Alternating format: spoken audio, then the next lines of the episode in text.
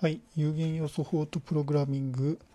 9月3日、2020年9月3日の収録です。今日は今更聞けない計算力学の定石の第3話構造要素における構造要素による解析の説の前半を読んだのでその振り返りをしたいいきたいと思います。でこの部分なんですけども構造要素という概念が出てくる話でしてこの前までのソリッド要素とかシェル要素のような汎用的な要素ですねと針要素がどういう関係にあるのかというふうなことについて考察をしています。はい。でまず出てくるのは、まあ、皆さんよくご存知の曲げ変形ですね。ベルオイラー・ベルヌイの過程について解説がされています。で、まあ、ここでは、まあ、一般的な知識なんですけども厚さに比べて長さが十分に長ければ針として見なせるとでそれでオイラーのベルヌイの、えっと、過程ですね。が成立をすると。えっと、時空方向に対して直角に断面が変形をするということがアンサトゥズすいません。ちょっと読み方が正しいかどうかわかんないんですけども ANSATZ ですね。仮説であるということでこれというのが、えー、とすみません、私、ちょっと不勉強で今回初めて聞いたんですけども、物理学及び数学における仮説とは、ある命題を導き出す推論の出発点における重要前提条件を指し、経験則に基づく推測で、後に結果により裏付けされたものであるとのことです。はい。でつまり、このオイラー・ベルヌイの過程というのは仮説あの仮説ということですね。になります。はい。で、その後、ティモシェンコ針の過程などの説明がなされて、そこで曲げ変形の説明は終わりですね。になります。で、その次に、ねじり変形の説明があります。で、ねじり変形のところではですね、丸い断面ですね。がであればねじり変形の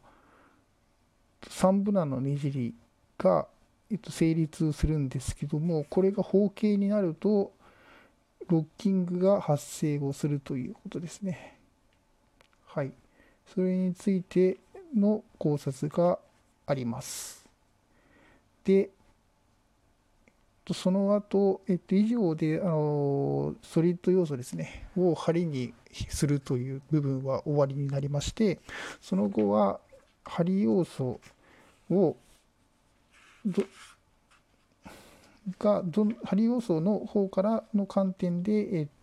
と、考察を行っていくというふうな形になっています。はい。で、針要素とソリッド要素を比較をしてみるとどうなるかということで、えっと、一定断面の片持ち針の問題で軸方向ですねの変形でその軸方向の力が端部で、えっと、二次関数分布の荷重を描いているものについて理論解との比較を行ったものが表として比較がされています。で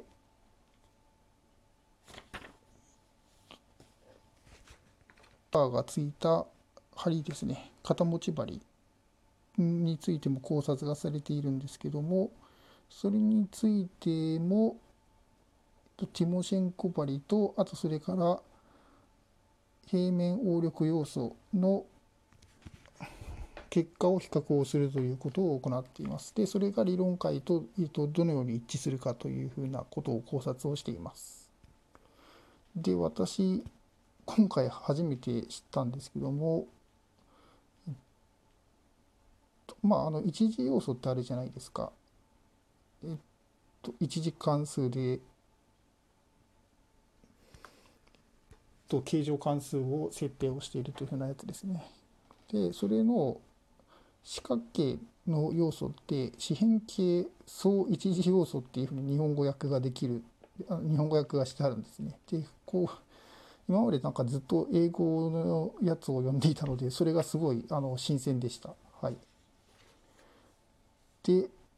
2次が相一次要素つまりあの2つですね2つの一次要素ならじゃああの3次はなおどうなんだっていうふうに読んでたら